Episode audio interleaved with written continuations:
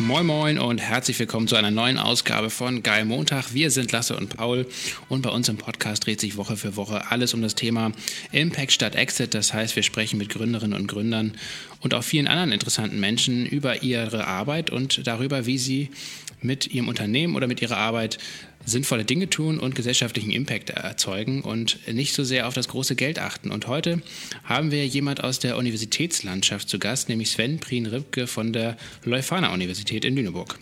Ja, und der achtet nicht aufs große Geld, aber der achtet aufs große Ganze. Denn Sven organisiert die Utopie-Konferenz eben an der Leuphana-Universität mit Gästen wie Richard David Precht, Küber Gemüjay oder eben Maya Göpel. Und das macht er seit elf Jahren und hat dementsprechend auch viel Zeit gehabt, um über Utopien nachzudenken. Was ist eigentlich eine Utopie? Ähm, ist sie was Realistisches oder was Unrealistisches? Was sind unsere großen Utopien heute? Wozu brauchen wir sie? Und gibt es eigentlich Beispiele aus der Vergangenheit, wo man gesehen hat, dass ja, hoffnungsvolle Visionen irgendwie den Lauf der Geschichte verändern? Das sind alles so Fragen, hm, die wir Sven gestellt haben und ähm, ja, wo er uns echt interessante und neue Antworten geben konnte. Außerdem haben wir mit Sven äh, über das Thema Nachhaltigkeit in der Wissenschaft gesprochen, denn auch da ist die Leuphana Universität seit langer Zeit schon ähm, recht führend in Deutschland, äh, wenn es darum geht, eben äh, Studieninhalte ganzheitlich zu betrachten und vor allen Dingen auch immer auf die Verantwortung von Wissenschaft zu gucken und äh, zu schauen, welche Aspekte von Nachhaltigkeit in den verschiedenen Studienfächern vorhanden sind und wie man die eben auch dann nach seinem Studium umsetzen kann. Also ein sehr spannendes Gespräch, wie ich fand. Wir möchten uns äh, natürlich vorab bei allen Menschen hier bedanken wir euch, äh, die jetzt regelmäßig zuhören und vor allen Dingen auch den Podcast hier mitfinanzieren, denn in allererster Linie trägt sich der Podcast hier finanziell durch euch. Wir kriegen jetzt kein Geld von Apple oder Spotify zum Beispiel, sondern von vielen Leuten, die auf freiwilliger Basis monatlich einen kleinen Betrag bezahlen oder auch einmalig. Das könnt ihr unter geilmontag.de jederzeit tun. Vielen Dank an euch. Und gleichzeitig haben wir aber auch äh, des Öfteren hier einen Partner im Podcast, den wir euch vorstellen, der auch coole Dinge macht, äh, nachhaltige Produkte, nachhaltige Dienstleistungen anbietet oder ähm, auch gute Jobs anbietet. Und solch einen Partner haben wir auch diese Folge und Paul stellt ihn euch jetzt noch kurz vor, bevor es dann losgeht mit Sven Prienripke. Viel Spaß beim Zuhören.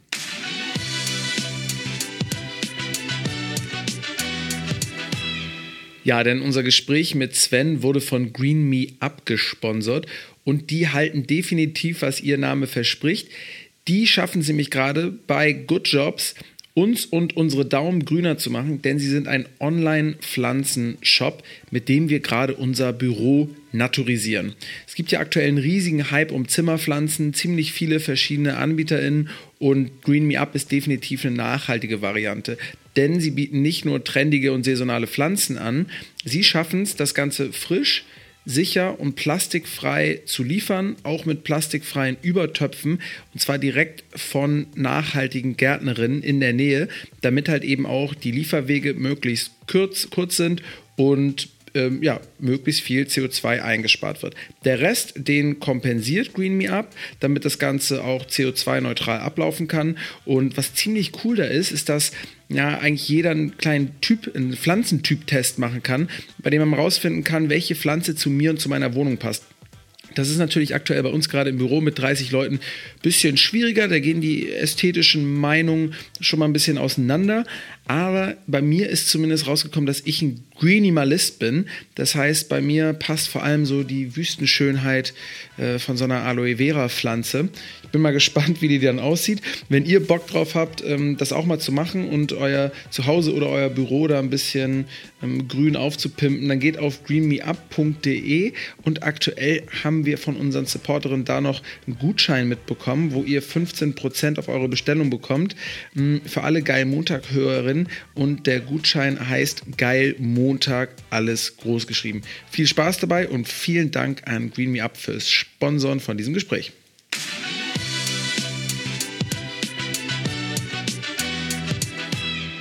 Moin Sven, schön, dass du da bist. Wie geht's dir und wo sitzt du gerade? Ahoi, ich sitze hier in Lüneburg in meinem Büro an der Uni und habe eine anstrengende Woche hinter mir, eine intensive Woche. Krass, wir dachten ja eigentlich, dass diese Woche bei dir ein bisschen entspannter ist, weil die Konferenz gar nicht physisch stattfinden kann. Ja, das war, würde ich sagen, das absolute Gegenteil. Äh, ich würde mal sagen, ich mache diesen Job jetzt im elften Jahr und habe noch nie eine so anstrengende Zeit hinter mir.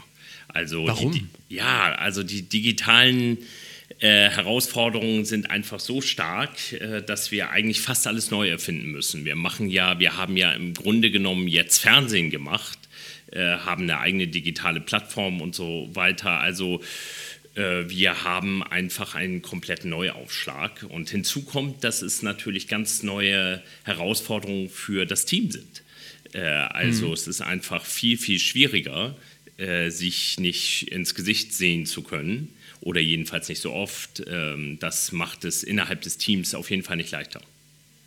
Hm. Okay, für die jüngeren Zuhörer, das, was Sven mit Fernsehen meint, da sagen andere irgendwie Twitch-Streaming zu, ähm, beziehungsweise auf YouTube kann man ja mittlerweile auch streamen. Ähm, und äh, habt ihr das eigentlich, ihr habt es ja auch live gestreamt, ne? Ja, absolut. Also, äh, wir, wir streamen das natürlich über YouTube, also soweit bin ich natürlich auch im Bilde. Aber das Setting, das Setting selbst ist eigentlich ein TV-Studio. Also wir haben uns sehr ja. viel Mühe gegeben, äh, sind sozusagen nah beim ZDF, äh, äh, um dann natürlich zu merken, dass äh, in der Präzision, in der Genauigkeit es natürlich auch noch ein weiter Weg ist. Ja. Aber ihr seid ja auch nicht so gut finanziert wie die öffentlich-rechtlichen, ne, wie das ZDF und die ARD-Kollegen da. Also von daher fast. Äh, könnt ihr ja Fast, fast so gut. Die Leifana kann auch, äh, kann auch nicht meckern, sagst du. Ähm, aber vielleicht nochmal für einen Einstieg und vor allen Dingen für alle Leute, die jetzt äh, Lüneburg oder auch die, die Nachhaltigkeitskonferenz, die Konferenzwoche, die du jetzt seit elf Jahren äh, dort organisierst, Ende Februar immer äh, nicht kennen. Ähm, vielleicht kannst du mal zum Einstieg kurz sagen, wie es normalerweise aussieht, was das Grundkonzept von dieser Nachhaltigkeitswoche ist und äh, wie es jetzt in diesem Jahr aussieht. Ja, sehr gerne. Also die Konferenzwoche ist bei uns an der Leuphana Universität hier in Lüneburg immer der große Abschluss des ersten Semesters.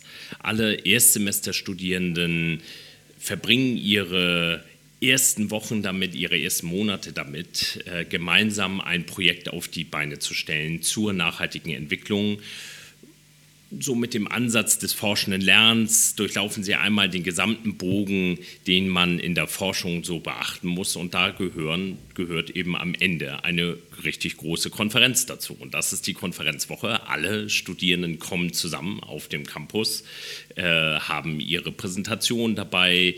Äh, dann gibt es aber viele Gelegenheiten, Menschen aus der ganzen Republik zu treffen, sich weiter auszutauschen, eben zu Fragen der nachhaltigen Entwicklung. Und wir bemühen uns, das Ganze eigentlich in so eine Festivalatmosphäre einzurahmen, äh, sodass es für die Studierenden am Ende des ersten Semesters ein großes Erlebnis ist. Das gelingt eigentlich immer ganz gut. Wir haben ja auch äh, eine, gute, eine gute Nachbarschaft, etwa das Lunatic Festival. Das ist natürlich äh, eine gute Kooperation an der einen oder anderen Stelle. Ja, und in diesem Jahr findet vor Ort eigentlich nichts statt, außer dass hier ein paar Menschen sich versammelt haben, um sozusagen das Grundlegendste auf die Beine zu stellen, etwa sozusagen so ein TV-Studio. Äh, und alle, äh, alle Konferenzaktivitäten sind digital organisiert. Und in dem TV-Studio äh, nehmen aber durchaus prominente Gäste Platz, nämlich unter anderem Maya Göpel und Richard David Brecht, die das Ganze moderieren. Und ähm, äh, zu welchen Themen tauschen die sich denn mit ihren Gästen aus? Es kommen also diese, diese beiden äh, prominenten Moderatoren oder Moderatorinnen ähm, interviewen dann bis zu 15 Gäste, glaube ich, in, innerhalb von drei Tagen, oder? Ja, also damit hat es etwas ganz Besonderes auf sich. Das ist, wenn man so möchte, ein Höhepunkt innerhalb äh, der Konferenzwoche. Jeden Abend um 19 Uhr haben Maja Göpel und Richard David Precht zum Utopie-Studio eingeladen. Das ist, wenn man so möchte, ein Vorläufer zu unserer Utopie-Konferenz im Sommer. Und um 19 Uhr äh, hat es also in der letzten Woche geheißen, äh, einmal die Zukunft ein wenig auszuleuchten anhand von drei Fragen. Äh, Meier Göpel und Richard David Precht haben sich äh, die Arbeit, die Zukunft der Arbeit angeschaut, äh, die Zukunft des Wohlstands und die Zukunft der Demokratie. Also sie haben das weniger moderiert, sondern mit ihren eigenen Fähigkeiten sozusagen, äh, sozusagen diese Perspektiven ausgeleuchtet und haben dazu noch Stimmen aus der ganzen Republik dabei gehabt. Von Wolfgang Schäuble äh, bis hin äh, zu der Journalistin äh, Ulrike Herrmann. Stark. Gestern Abend übrigens ähm, ist der Herr Precht mir noch fast über die Füße gelatscht. Da habe ich abends nach der Arbeit noch einen Burger gegessen auf der Straße im Gehen und ähm, da hat er mich kurz gekreuzt. Ähm, ich habe mir dann aber ähm, verkniffen, ihn jetzt nochmal auf die Utopie-Konferenz anzusprechen. Ähm, es kommt, kam, kam, auch einfach, glaube ich, ein bisschen blöd dann mit Burgersoße im Gesicht. Aber ähm, wie lief es denn überhaupt bis jetzt? Also bist du zufrieden? Ja, ich bin äh, natürlich äh, zufrieden. Die beiden äh, haben diese drei Themen sozusagen eröffnet. Äh, es ist ja, es gehört irgendwie zur Sache, dass man damit natürlich nicht fertig wird. Äh, sie haben an jedem Abend eine gute Stunde Zeit gehabt. Äh, und jetzt heißt es eigentlich, dass wir in den nächsten Wochen und Monaten in die ganz große Debatte gehen, das vielleicht mhm. als ein äh, Vorschuss haben. Und nun kann die ganze Community und alle, die sich sonst für die Utopie-Konferenz interessieren, darüber weiter nachdenken, sodass wir im Sommer äh, diese Themen sehr gut aufgreifen können und weiterentwickeln können. Ja, ähm, als jemand, der sich dann so im Bereich Nachhaltigkeit befindet, kann man ja eigentlich das, dieses, diese Erklärung nicht mehr hören, dass ja das Wort Nachhaltigkeit eigentlich aus der Forstwirtschaft kommt und dass das bedeutet, nur so wenig Bäume weghacken, wie auch wieder nachwachsen können. Das ist ja irgendwie auf Konferenzen jetzt auch ähm, mittlerweile eine sehr, sehr schlechte Einleitung eigentlich, wo alle mit den Augen rollen. Wie ist es da so im Bereich Utopien? Also ist es noch cool zu erklären, ähm, was Thomas Morus damit zu tun hat und wo das Wort eigentlich herkommt? Oder ähm, sagst du jetzt auch im elften Jahr so ganz ehrlich, äh, das können wir uns schenken? Das hat mittlerweile jeder gecheckt und begriffen und ist definitiv kein toller Mehrwert mehr. Ja, das ist ein wichtiger Punkt. Also zunächst einmal würde ich tatsächlich äh, nicht mit Clausewitz äh, sozusagen beginnen. Da gebe ich dir ganz, äh, ganz recht, äh, äh, dass wir nicht so ein ganz äh, gelungener Einstieg. also ich selbst würde Nachhaltigkeit kurz und knapp ja auch eher als globale Gerechtigkeit plus Zukunftsgerechtigkeit verstehen und das hat mit der Forstwirtschaft ehrlich gesagt nur noch wirklich am Rande zu tun. Äh, bezogen auf die Utopie-Konferenz würde ich sagen, haben wir tatsächlich eine andere Situation. Also wenn ich an mein Studium zurückdenke, an die Nullerjahre, äh, da wäre eine Utopie-Konferenz ganz merkwürdig gewesen. Also das hätte einfach kaum jemanden interessiert. Und meine Erfahrung jetzt in diesen Monaten, aber auch in diesen Jahren ist, dass wir eine Zeit haben, in der ganz viele Menschen sich wünschen, sozusagen über eine längere Zeit hinaus zu denken. Also wir haben in den Nullerjahren eher einen Lesekreis gemacht und haben uns mit Marx und Adam Smith äh, beschäftigt. Das ist auch wertvoll, aber wir saßen dann zu sechs zusammen und es wäre nicht möglich, irgendwie tausend Menschen aus der ganzen Republik äh, zusammenzubringen, die sich mit utopischem Denken äh, sozusagen mhm. beschäftigen. Also insofern wir, haben, ist ja. die Utopie selbst bei weitem nicht so abgegriffen äh, wie äh, die Nachhaltigkeit, obwohl ich natürlich sagen würde, dass die Nachhaltigkeit an sich ein wirklich substanzielles Konzept ist, aber sie hat sozusagen ein Problem, weil alle möglichen Leute äh, das natürlich sehr unterschiedlich willkürlich äh, verwenden das stimmt. Ja, auf jeden Fall. Ging mir jetzt auch so ein bisschen um diese einleitende Kommunikation für das Thema. Wenn es noch nicht so abgegriffen ist, ähm, wie würdest du denn erklären heutzutage, was eine Utopie ist? Ja, das ist ja wirklich ein Großbegriff. Äh, das utopische Denken ähm, lässt sich vielleicht gar nicht einfach erklären, sondern man müsste sich sozusagen dem utopischen Denken annähern. Und da würde ich zuallererst sagen, Wer sich mit Utopien beschäftigt, hat ein ganz großes Interesse an einer radikalen Kritik der bestehenden, der herrschenden Verhältnisse. Also das ist vielleicht der Ausgangspunkt. Man hat, äh, es gibt also ein großes Unbehagen äh, an den Zuständen in der Gegenwart. Man ist also nicht einverstanden mit dem, was ist, äh, sondern stellt sich eigentlich ganz radikal die Frage nach einem guten Leben neu. Die Frage lautet also, äh, wie wollen wir gemeinsam zusammenleben. Wie sieht ein mhm. äh, gesellschaftliches äh, Zusammenleben in Zukunft aus? Äh, und das ist der Ausgangspunkt für utopisches Denken. Und dann geht es natürlich um wünschenswerte Zukunftsbilder, die eben über die herrschenden Machtverhältnisse hinausweisen. Mhm. und dabei gibt es natürlich auch ein paar Gefahren. über die können wir vielleicht auch noch sprechen. Und wie ist das? Also heutzutage wird ja das Wort Utopie ähm, auch ganz anders verwendet, als du das jetzt gerade erklärt hast. Ne? Also da sagen Leute, oh, das ist ja utopisch oder das ist ja nur eine Utopie ähm, und tun das dann so als was komplett Unrealistisches ab.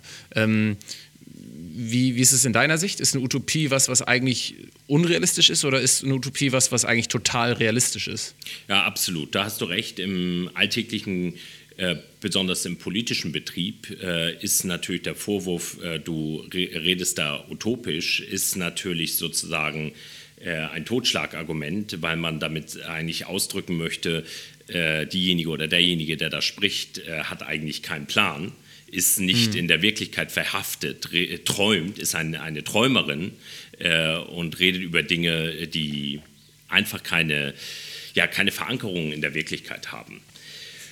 Also wenn wir uns die Utopie als, äh, als ein Format vorstellen, in die Zukunft ernsthaft zu denken, dann ist es natürlich durchaus äh, eine, ja, eine ganz reizvolle, eine ganz äh, reizvolle Denkübung, aber ich würde sagen, mehr als das, ist auch eine Art demokratische Tugend.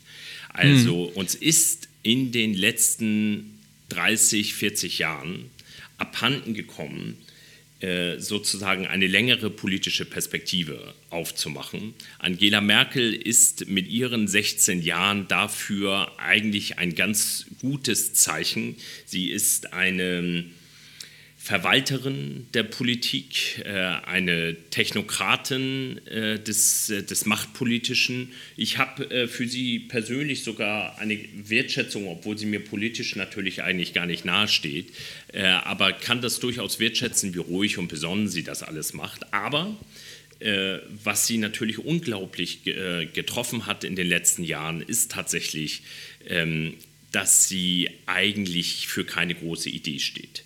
Und mein Punkt wäre, die Krise der Demokratie, in der wir heute stecken, hat unter anderem damit zu tun, dass wir nicht mehr äh, in Alternativen denken, um große Perspektiven in der Gesellschaft streiten.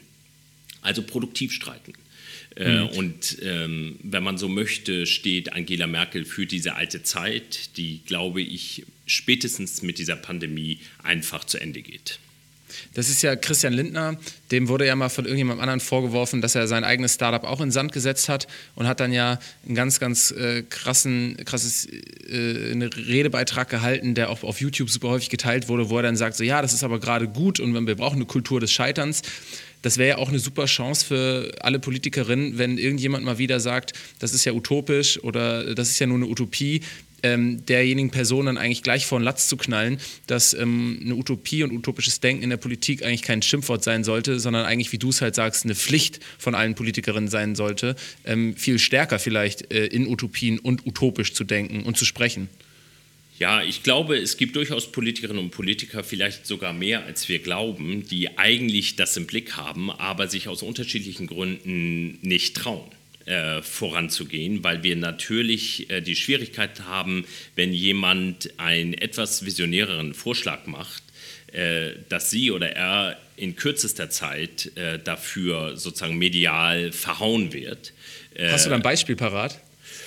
Ja, also ich könnte zum Beispiel das Grundeinkommen nennen. Wenn irgendjemand das bedingungslose Grundeinkommen ernsthaft zur Debatte stellt, dann kann man wahrscheinlich zurzeit noch keine wirkliche Prämie dafür einfahren, als, also aus machtpolitischer Sicht, äh, weil die Medien natürlich sofort die Frage stellen würden, äh, ist das denn finanzierbar? Das ist ja absolut äh, utopisch, äh, sozusagen sich darüber zu unterhalten, äh, dass alle Menschen in Deutschland zum Beispiel jeden Monat 1000 Euro erhalten.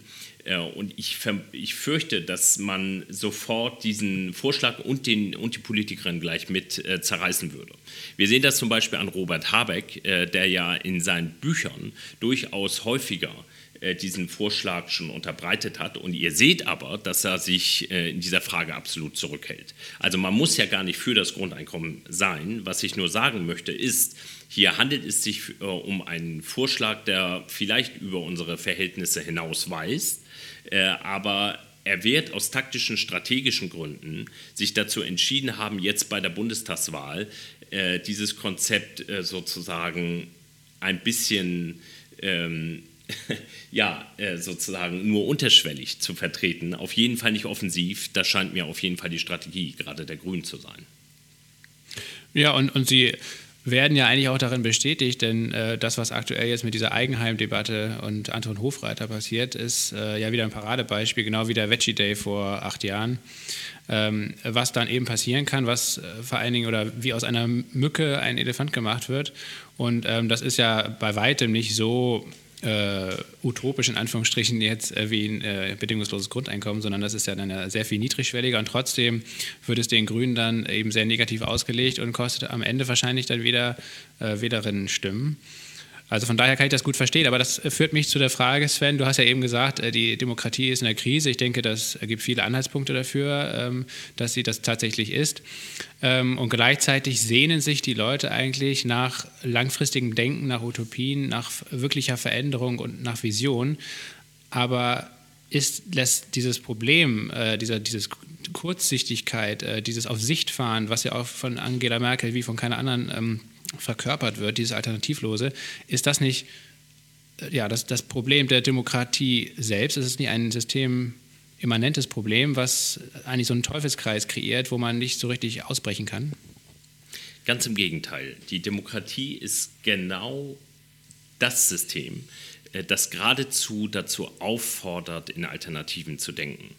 Alles, was wir heute entscheiden, entscheiden wir bis auf weiteres, bis zur nächsten Debatte, bis zur nächsten Entscheidung. Eigentlich äh, signalisieren wir doch allen mit unseren demokratischen Verhältnissen, äh, dass wir über alles erneut beraten können. Und es ist eigentlich eine Ermutigung dazu, geradezu ein Versprechen, wir können diese Welt verändern. Das ist die große Stärke, das große Versprechen der Demokratie. Aber es gibt natürlich auch eine große Ernüchterung, wenn man so möchte, eine Enttäuschung, die, und darauf sprichst du sicherlich an, die sozusagen zur Demokratie auch dazugehört.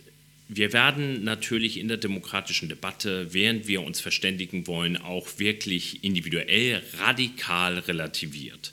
Denn wenn wir das nur mal für die Bundesrepublik Deutschland anschauen, dann sind wir ungefähr 80 Millionen Menschen. Äh, und eine Stimme die wir sozusagen in, diesem, in dieser großen Gruppe erheben, ist natürlich äh, wirklich verschwindend klein. Und wenn wir das in größeren Maßstäben uns anschauen, etwa äh, bezogen auf Europa oder sogar in der ganzen Weltgemeinschaft, dann wird ungefähr klar, äh, dass sozusagen Vorstellungen, die ich als Individuum habe, äh, natürlich äh, bei weitem nicht zu 100 Prozent irgendwie durchsetzbar sind, sondern es gibt sehr unterschiedliche Interessen äh, sehr unterschiedliche Vorschläge, Stimmen und da kommen immer Kompromisse bei heraus. Also das ist von vornherein klar und zugleich gibt es dieses starke Versprechen, eigentlich nur in der Demokratie, wir können gemeinsam die Verhältnisse miteinander regeln, die öffentlichen Verhältnisse. Und das ist eine Freiheit, die uns eigentlich nur die Demokratie bietet. Ja, das, ist, ja, das sehe ich ganz genauso. Also diese diesen theoretischen Aspekt.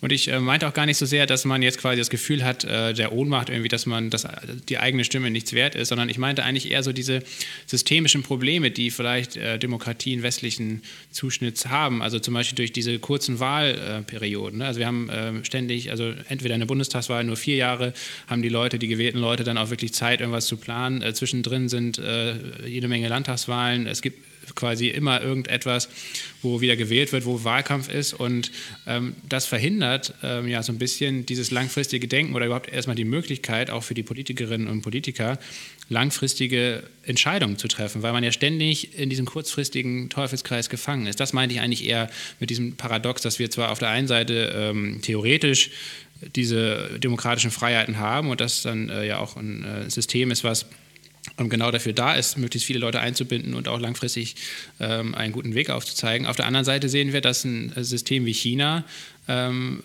das höchst autokratisch ist und, und ja auch nicht, nicht viel gibt auf Menschenrechte etc., ähm, aber die dortige Führung eben es versteht, sehr, sehr langfristig zu denken, sehr, sehr strategisch zu denken, äh, auf Jahrzehnte äh, hinaus Und das ja das komplette Gegenteil ist von einem demokratischen System, wie wir in Deutschland oder auch in anderen westlichen Ländern es haben. Ja, das stimmt. Also das, das, das, das, das, das stelle ich mir immer die Frage, also wie, wie es gelingen kann, äh, dass, äh, ja, dass diese anscheinend ja doch irgendwie systemischen Nachteile, die wir vielleicht durch diese kurzfristigen Wahlabläufe haben, wie wir das irgendwie verändern können, wie wir da langfristiger, Langfristigkeit mit reinbringen können. Ja, äh, das, was du sagst, ist natürlich von großer Bedeutung. Die Demokratie ist in der Krise und muss sich selbst fragen, äh, wie sie sich gewissermaßen äh, wieder lebendiger gestalten kann. Äh, also diese kurzen Fristen äh, der Wahlen sind natürlich aber auch etwas, was selbst wieder diskutierbar äh, ist und auch veränderbar ist. Das ist eigentlich das Interessante. Wir könnten also die Regeln, die, die eingefahrenen, eingespielten Regeln selbst auch wieder ändern.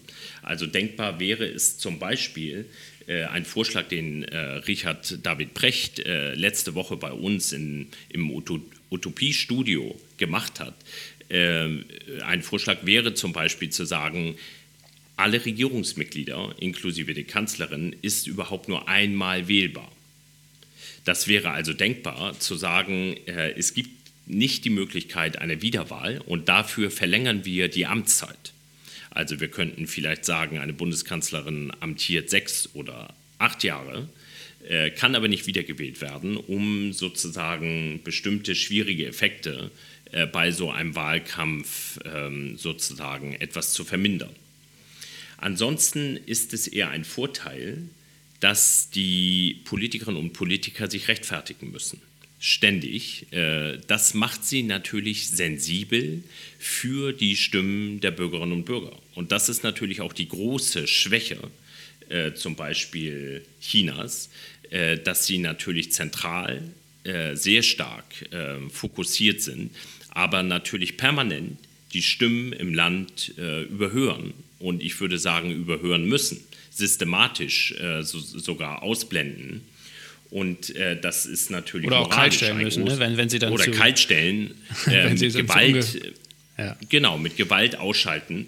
Und das ist natürlich moralisch verwerflich, das ist klar, weil Menschen, äh, weil es auf den Einzelnen oder die einzelnen Menschen nicht ankommt. Aber es ist auch funktional ein Problem weil das Land natürlich sehr groß ist und man kann zentral natürlich eine große Linie vorgeben, aber äh, systematisch bedeutet das, äh, dass äh, man natürlich in, vor Ort überhaupt nicht die Sensibilität haben kann, wie in äh, guten, in gut funktionierenden Demokratien. Denn dort gibt es überall Abgeordnete, die vor Ort sofort eine Rückmeldung von den Bürgerinnen und Bürgern erhalten, wenn etwas schief geht besonders in fundamentalen Fragen, das hat Amartya Sen für Indien mal sehr schön gezeigt, äh, gibt es natürlich sofort eine Rückmeldung, zum Beispiel wenn die Essensversorgung äh, nicht gesichert ist. Äh, äh das kann sich eine Demokratie schlechterdings nicht leisten. Äh, schwieriger wird es natürlich, wenn es über die aktuelle Wahlbevölkerung hinausläuft. Und genau das äh, ist ja der Fall bei Fragen der Nachhaltigkeit. Denn dort geht es ja im Prinzip um Generationen, die gerade noch nicht leben oder nicht wählen können, oder sogar um andere Lebewesen oder auch im Falle der globalen äh, Gerechtigkeit um Menschen, die nicht äh, zu der nationalen Wahlbevölkerung dazugehören. Und dort äh, müsste es also so Stellvertreterstimmen gewissermaßen geben, damit äh, die ein, ja, Nachhall in der, in der, in der, im politischen Prozess haben. Ja, und das ist natürlich einfach richtig ein, ein Problem. Und da hängt es natürlich, äh, daher kamen wir ja, auch an den Wählerinnen und Wähler, Wählern. Denn äh, die sozusagen die Widersprüche, die wir im politischen Prozess beobachten, die haben wir Wählerinnen und Wähler selbst. Und deshalb äh, wählen wir in Anführungsstrichen auch so widersprüchlich. Also wir alle selbst äh, haben damit zu kämpfen, dass es eben diese ganz konkreten, kurzfristigen ökonomischen Interessen gibt, dass viele Menschen sich eben dann doch für äh, sozusagen das Geld entscheiden äh, und ihre größeren Überzeugungen dann vielleicht nicht das Gewicht geben, äh, dass sie in einer Diskussion äh, ja, die sie vielleicht in einer Diskussion vertreten würden.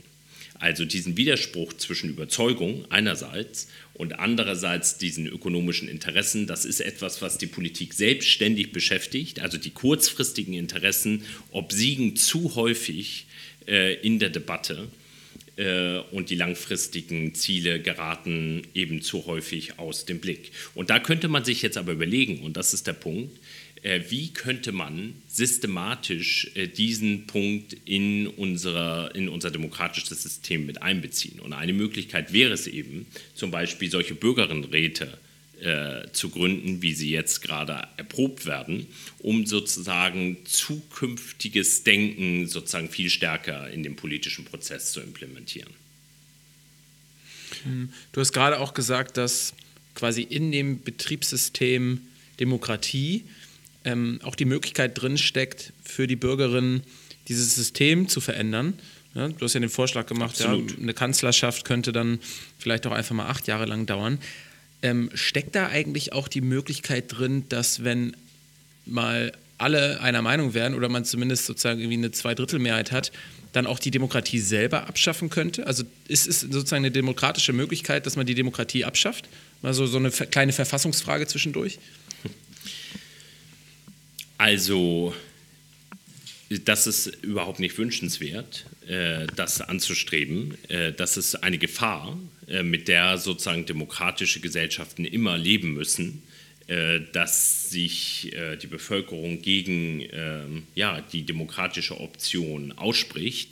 Also deshalb ist es ja auch so notwendig, dass eigentlich alle Bürgerinnen und Bürger oder zumindest viele Bürgerinnen und Bürger für diese Demokratie eintreten, sich dort engagieren und eben im demokratischen Sinne unterwegs sind. Also wenn viele Menschen äh, dieses System abschaffen wollen, dann wird es mit der Demokratie in der Tat schwierig. Äh, aber sozusagen aus ja, politikphilosophischer Sicht macht es natürlich überhaupt gar keinen Sinn, die Demokratie abzuschaffen, weil die Demokratie aufs engste verbunden ist mit unseren äh, Bürger- und Menschenrechten und wir nur innerhalb demokratischer Verhältnisse eigentlich unsere Freiheiten als Bürgerinnen und Bürger leben können. Mhm. Wobei es eine demokratische Entscheidung wäre, wenn man sich als Gesellschaft einigt, ähm, eben keine Demokratie mehr sein zu wollen. Vermutlich ist, wäre das, würde ich das nicht als demokratische Entscheidung äh, bezeichnen. Äh, das hängt natürlich vom Demokratiebegriff ab. Also wenn man mhm. sagt, äh, Demokratie besteht darin, äh, dass man Wahlen abhält und Abstimmungen abhält äh, und die Mehrheit gewinnt jeweils, dann könnte man natürlich irgendwie sagen, das sei eine demokratische Entscheidung. Äh, aber das wäre ein viel zu reduzierter Begriff von äh, mhm. Demokratie. Mhm. Demokratie mhm. ist viel, viel äh, tiefer angelegt. Also wir brauchen eben Bürger- und Menschenrechte, die gewährleistet sind. Wir brauchen eine funktionierende ähm, Presse, wir brauchen die Medien, wir brauchen die Möglichkeit, äh, uns zu versammeln und sie, äh, die, die, Möglichkeit, uns engagieren zu können und so weiter. Also die Demokratie hat viele Voraussetzungen, damit sie lebendig sein kann. Und wenn äh, das die Grundlage ist, äh, dann macht es überhaupt keinen Sinn, in diesem Sinne sich selbst abzuschaffen, weil wir damit alle Rechte, alle Freiheiten, die wir uns wechselseitig zugestehen, einfach abschaffen würden. Und es würde einfach keinen Sinn machen, würde ich sagen. Mhm. Also technisch ist das natürlich möglich, Paul aber äh, es führt ja nicht zu mehr Demokratie, nicht zu mehr Rechten. Also die Frage ja, nee, ist, äh, was sollte diese Entscheidung bewirken? Man könnte sagen, äh, sie könnte zu mehr Umweltschutz führen. Das ist ja vielleicht auch ein bisschen der Hintergrund, den mhm. Lasse vorhin im Blick hatte mhm. Äh, mit dem Vergleich zu China. Ähm, aber auch das ist ja eine sehr riskante Strategie, weil dann wenige Menschen äh, die Macht hätten, über das weitere Schicksal zu entscheiden. Äh, und eigentlich lehrt uns die Geschichte wirklich, ähm, dass alle sozusagen herrschenden Menschen in der Gefahr sind, natürlich ihre eigenen Interessen zu, zu überbetonen und sozusagen eben nicht im Sinne des Ganzen zu ja, zu agieren. Und ich würde sogar so weit gehen, es ist sogar systematisch unmöglich, selbst wenn wir uns die klügsten und weitsichtigsten äh, Diktatoren vorstellen, also so, äh, so eine Figur der wohlmeinenden Herrscherinnen und Herrscher, ist es eigentlich unmöglich, äh, würde ich sagen, dass damit Frei, Freiheit und Gerechtigkeit gewährleistet äh, sind, weil zur Freiheit und Gerechtigkeit eben gehört, dass alle Menschen sich in den politischen Prozess einbringen können. Und wenn man das gerade unterläuft und abschafft, äh, dann hat man ein, eine wesentliche Freiheit der Menschen von vornherein äh, torpediert. Ja, man merkt, äh, Sven, dass du dich auf jeden Fall jetzt seit Jahren äh, intensiv äh, mit solchen Fragestellungen auseinandersetzt, durch deinen Job, durch die vervielfältigen Konferenzformate, die du da in Lüneburg organisierst. Aber vielleicht, um mal so einen kleinen Schwenk äh, zurück zu dir, zu deiner Vita zu machen und vor allen Dingen auch für die Zuhörerinnen und Zuhörer das äh, ja, verständlich zu machen, was ihr eigentlich in Lüneburg anders macht. Vielleicht nochmal kurz die Frage, ähm, wie bist du ganz persönlich auf das Thema Nachhaltigkeit gestoßen? Ne? Du bist ja auch gebürtiger Kieler, so wie wir, das freut uns natürlich. Ähm, hört man ja auch noch an, deinem, an deiner Begrüßung hier mit Ahoi äh, immer maritim. Dann hast du in Heidelberg studiert und bist dann nach Lüneburg äh, gekommen. Aber an welchem Punkt hast du für dich gesagt, Nachhaltigkeit, das interessiert mich nicht nur persönlich, sondern eben auch beruflich oder auch aus einer wissenschaftlichen Perspektive? Also ich kann gar nicht diesen einen Punkt nennen. Das war natürlich eine Entwicklung. Ähm, ich habe mich äh, sehr früh dazu entschieden, ganz persönlich äh, zum Beispiel äh, nicht Auto zu fahren, einfach weil ich eine längere eine längere Greenpeace-Studie Studie dazu gelesen hatte, ähm, irgendwie als 16-Jähriger. Und das schien mir einfach überzeugend zu sein, dass man auch ganz gut Fahrrad fahren kann. Äh, das, das muss man dazu mal einwerfen. Äh, ja. Du machst das sehr, sehr konsequent. Du hast nämlich noch nicht mal einen Führerschein, ne? Das ist wahr. Also ich habe mich gegen den Führerschein entschieden, äh, weil mir einfach klar war, wenn ich den Führerschein mache, dann äh, werde ich auch fahren wollen weil es natürlich, mir ist ja, ja klar, das dass Autofahren, ja, äh, mir ist ja klar, dass Autofahren Spaß bringt. Äh, ich bin ja eigentlich ein Lustmensch durch und durch und habe mich einfach entschieden, hm, ähm, das könnte Sinn machen, das könnte Sinn machen, darauf ganz zu verzichten. Aber natürlich ähm, gibt es mal Situationen, wo wir als Familie das Auto nutzen. Aber es ist selten. Also da haben wir eine ziemlich gute Ökobilanz. Wir haben aber auch natürlich Dinge, die weniger gut sind. Ich glaube, wir verbrauchen viel zu viel ähm, Abfall und so weiter oder haben zu viel Abfall zu Hause. Äh, also es gibt noch viel zu tun, das ist keine Frage. Also es begann früh äh, sozusagen, dass ich mich für diese Fragen äh, entschieden habe. Äh, aber ihr habt ja schon gesehen, ich habe ja einen relativ äh, breiten Blick äh, auf die Frage der Nachhaltigkeit. Für mich gehört die Frage der globalen Gerechtigkeit zu tun, damit unbedingt dazu. Ich habe ja nach dem Abitur eine längere Zeit in der Elfenbeinküste in Westafrika gearbeitet, ähm, dort ähm, mitgeholfen, ein Frauen- und Kulturzentrum in Burke, der zweitgrößten Stadt der Elfenbeinküste, aufzubauen. Und dort sind natürlich Fragen der globalen Gerechtigkeit nochmal irgendwie so ganz nach, nachdrücklich natürlich ähm, äh, präsent gewesen für mich. Ne? Also das ist etwas, was ich mein Leben lang natürlich nicht verlieren werde. Den Blick darauf, dass wir alle sozusagen von Handelsbeziehungen profitieren, äh, die einfach äh, radikal ungerecht sind. Und äh, wie bist du nach äh, Lüneburg gekommen dann? Also du hast über Elfenbeinküste, dann hast du in Heidelberg studiert, glaube ich, ne? Politikwissenschaften.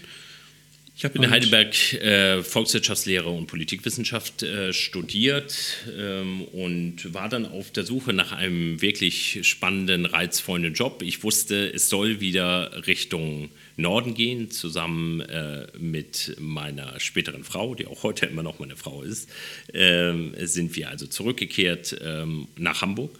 Und dann gab es irgendwann diese Ausschreibung der Universität Lüneburg äh, mit dem Titel Wissenschaft trägt Verantwortung. Und da wusste ich, das ist mein Job. Und ich hatte Glück und habe diesen Job bekommen. Und ähm, ich kann das mal so ein bisschen zusammenfassen. Wir haben ja auch schon ähm, lange Jahre, wir kennen uns jetzt, glaube ich, auch ungefähr zehn Jahre. Ich habe ja auch äh, eine ganze Weile für euch gearbeitet. Also habe die Konferenzwoche, die du ja eben schon beschrieben hast, also die jedes Jahr immer Ende Februar stattfindet, als Abschluss des ersten Semesters für alle Studierenden, die das Bachelorstudium aufgenommen haben. Äh, und äh, die hat sich mit der Zeit aber wirklich auch unter deiner Regie ja wirklich äh, fulminant entwickelt. Wenn ich mich zurückerinnere, ich habe 2008 in Lüneburg angefangen zu studieren, da war das Thema Nachhaltigkeit zwar auch schon mit im Curriculum, also mit dem Studium inbegriffen, aber äh, meine Kommilitonen äh, fanden das alles nicht so äh, toll, um ehrlich zu sein. Viele meinten noch Nachhaltigkeit, also ich will eigentlich mit meinem eigentlichen Kernstudium anfangen ähm, und was soll das Ganze? Und auch die Konferenzwoche war nicht unbedingt gut bestellt oder das, das Image war nicht wirklich gut. Was du jetzt in den letzten zehn Jahren da geschaffen hast, ist ja schon ähm, ziemlich beachtlich, denn nicht nur, dass das Programm jedes Jahr besser geworden ist und umfangreicher, sondern auch, ähm, das ist so mein mein Eindruck, immer wenn ich jetzt auch in den letzten Jahren immer mal wieder da war, ähm, dass die Leute also die Studierenden wirklich erstens auch wegen des Themas Nachhaltigkeit, wegen, wegen, der, wegen der Konferenzwoche nach Lüneburg kommen, auch ähm, um dort zu studieren, aber dass, äh, ja, dass es auch eine ganz andere Tiefe eigentlich hat als, als zu den Anfängen. Ist das ein Eindruck, den du auch äh, teilst und wenn ja, wie, wie kommt das zustande? Wie hat dieser Wandel stattgefunden über die Jahre? Ich würde auf jeden Fall sagen, dass wir uns sehr stark entwickelt haben. 2008 war ich auch tatsächlich noch nicht verantwortlich, äh, lieber Lasse. Insofern geht es mir äh, damit ganz gut.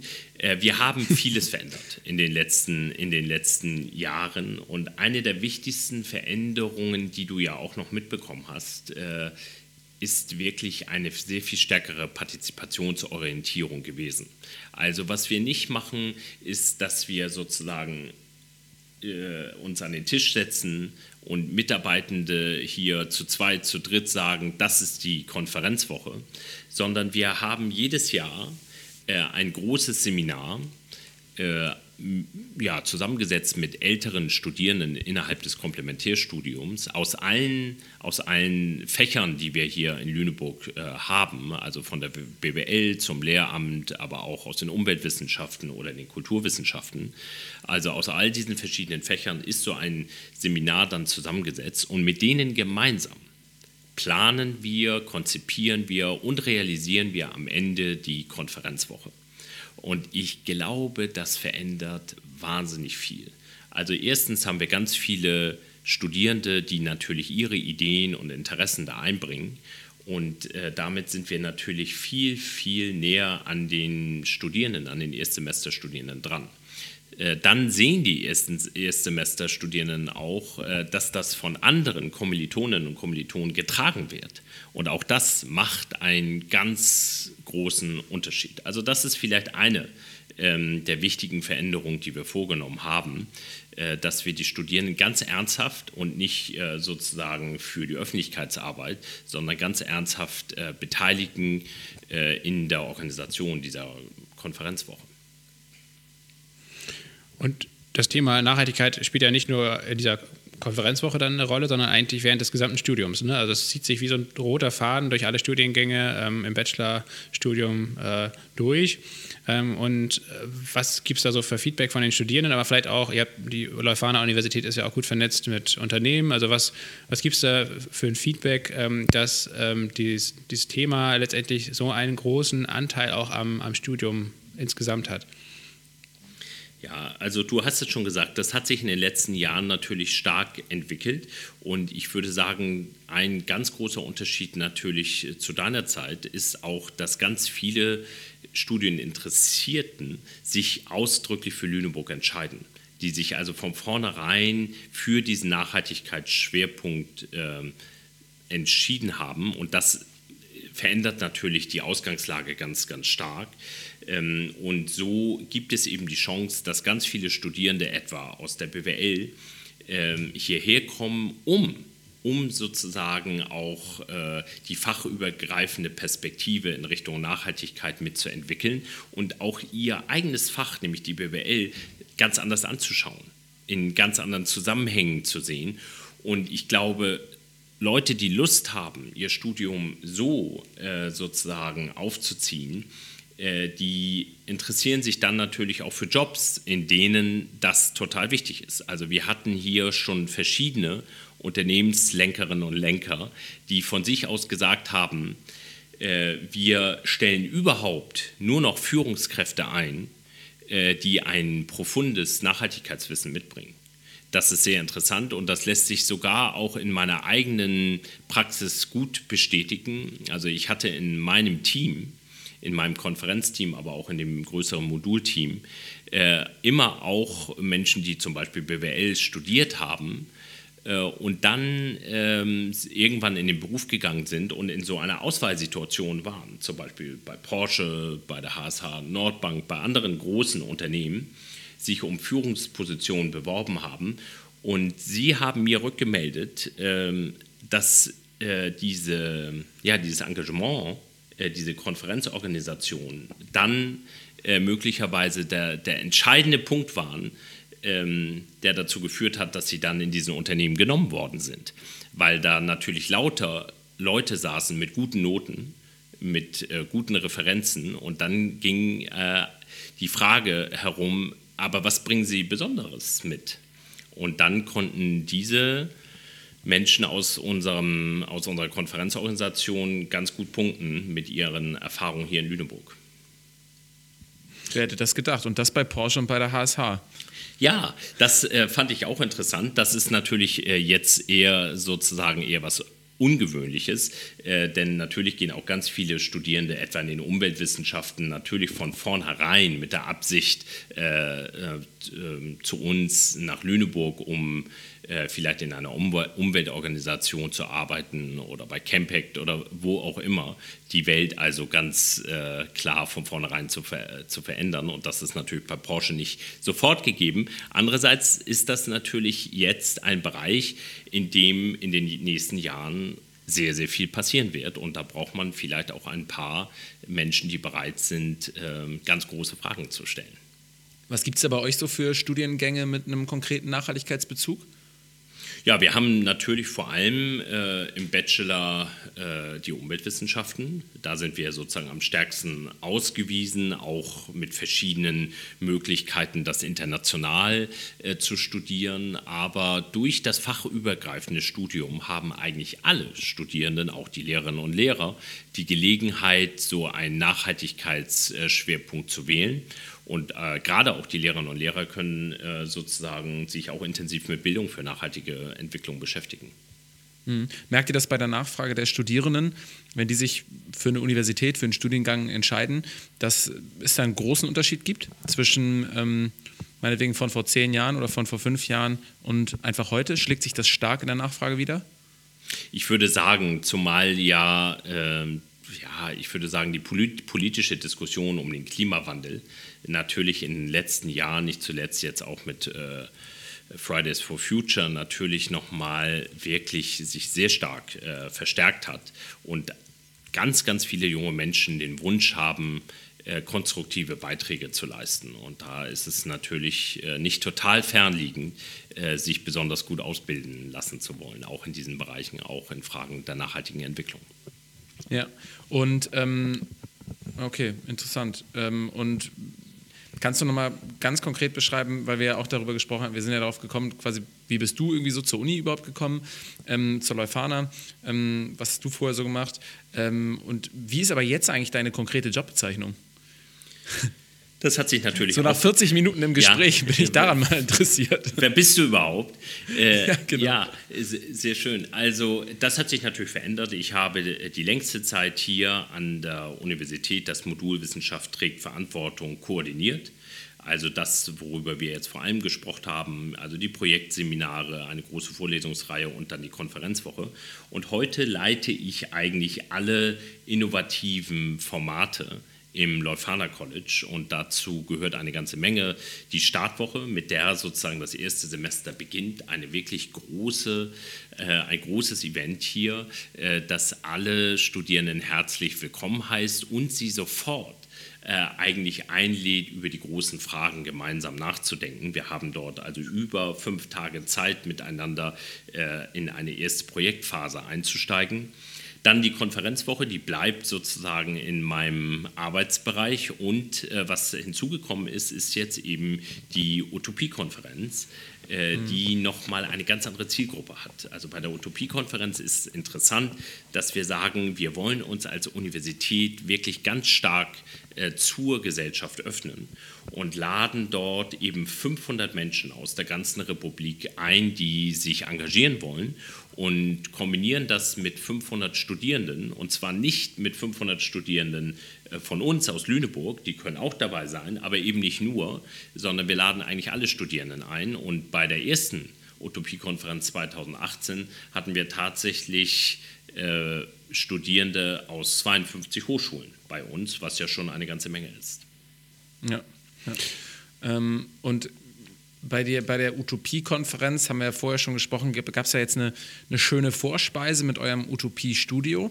Mhm. Da habe ich mir auch gleich mal einen Vortrag reingezogen von eurem Dekan für Nachhaltigkeit. Ja. Mm, und der hat Henrik von Bergen. sein so und der hat nämlich einen utopischen Beitrag ähm, gegeben zum Thema ähm, worüber wir auch gerade drüber gesprochen haben, irgendwie vielleicht Regierung und ähm, ähm, die Regierung der Zukunft, nämlich dass wir vielleicht in Zukunft gar nicht mehr ähm, regiert werden, sondern ähm, wir alle selber regieren.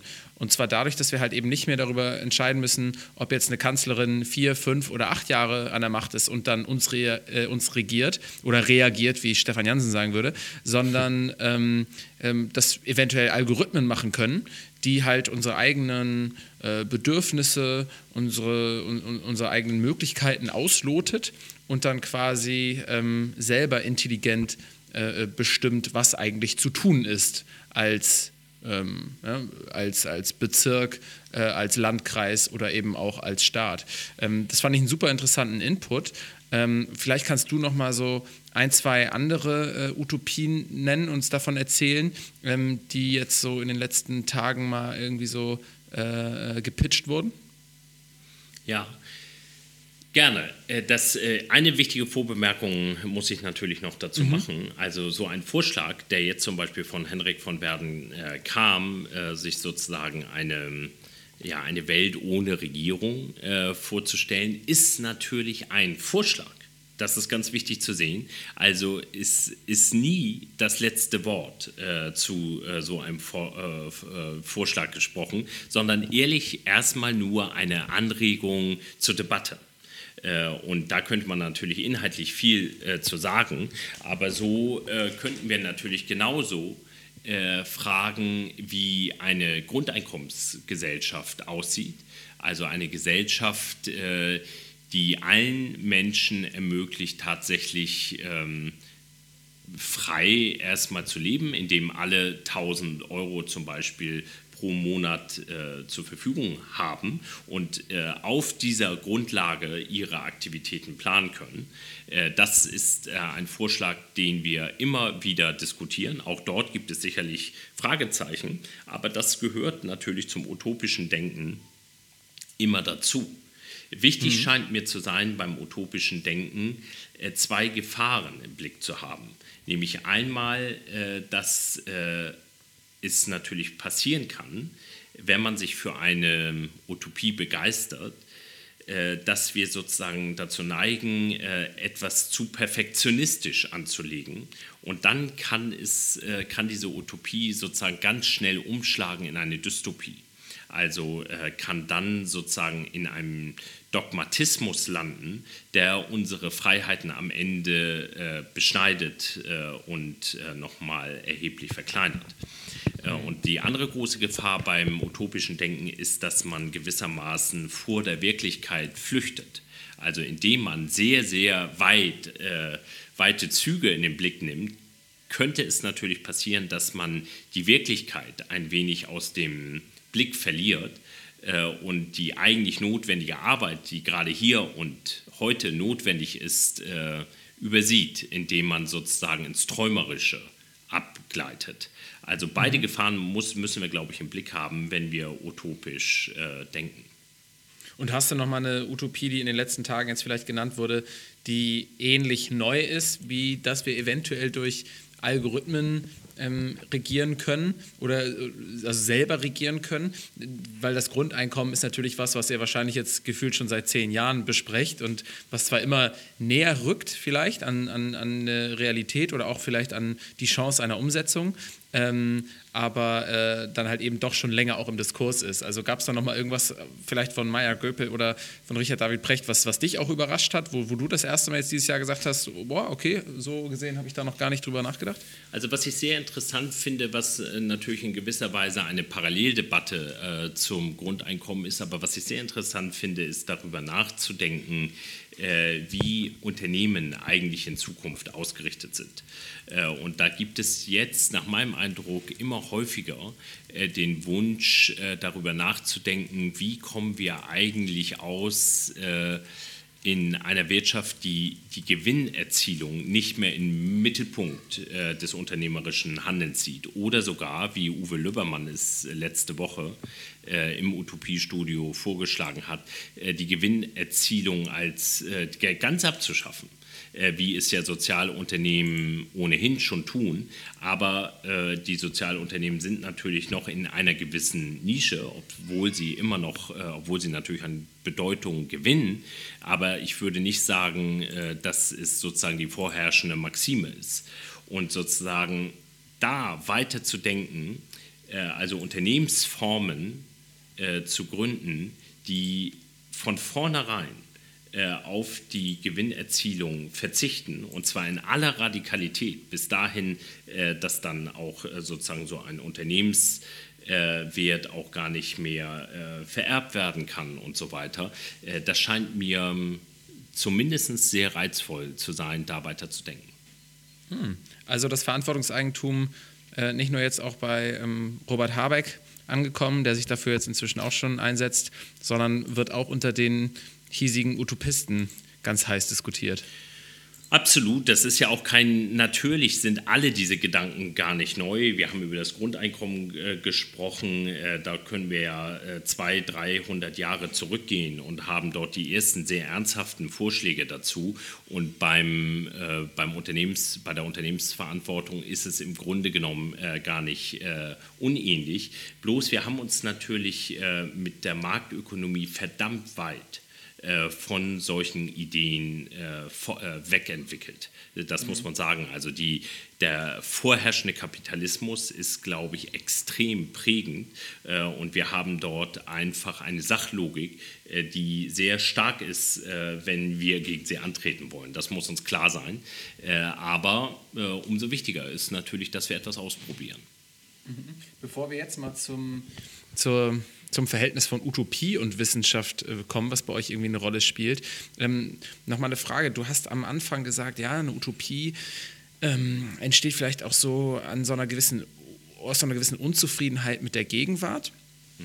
Ähm, das, das hat mich ein bisschen überrascht, weil du quasi damit mit auch ja einem negativen Aspekt, nämlich dieser Unzufriedenheit, dann begonnen hast, die Utopie zu erklären.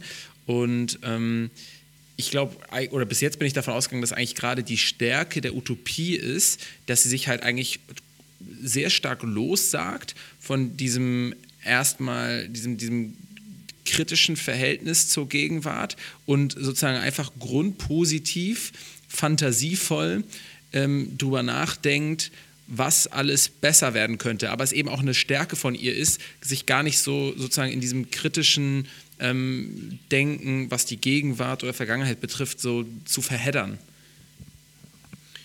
Also es gehört beides dazu, Paul, würde ich sagen, absolut. Also äh, du hast total recht. Sie hat einen sehr, das utopische Denken hat einen sehr konstruktiven Zug, äh, weil sie sich zum, weil sich das Denken zumindest äh, ja nicht äh, zu lange damit aufhält, äh, zurückzublicken aber sie kommt nicht ohne eine radikale Kritik aus. Sie ist der Ausgangspunkt, äh, äh, weil natürlich ähm, diese Kritik notwendig ist, um überhaupt radikal neu denken zu wollen.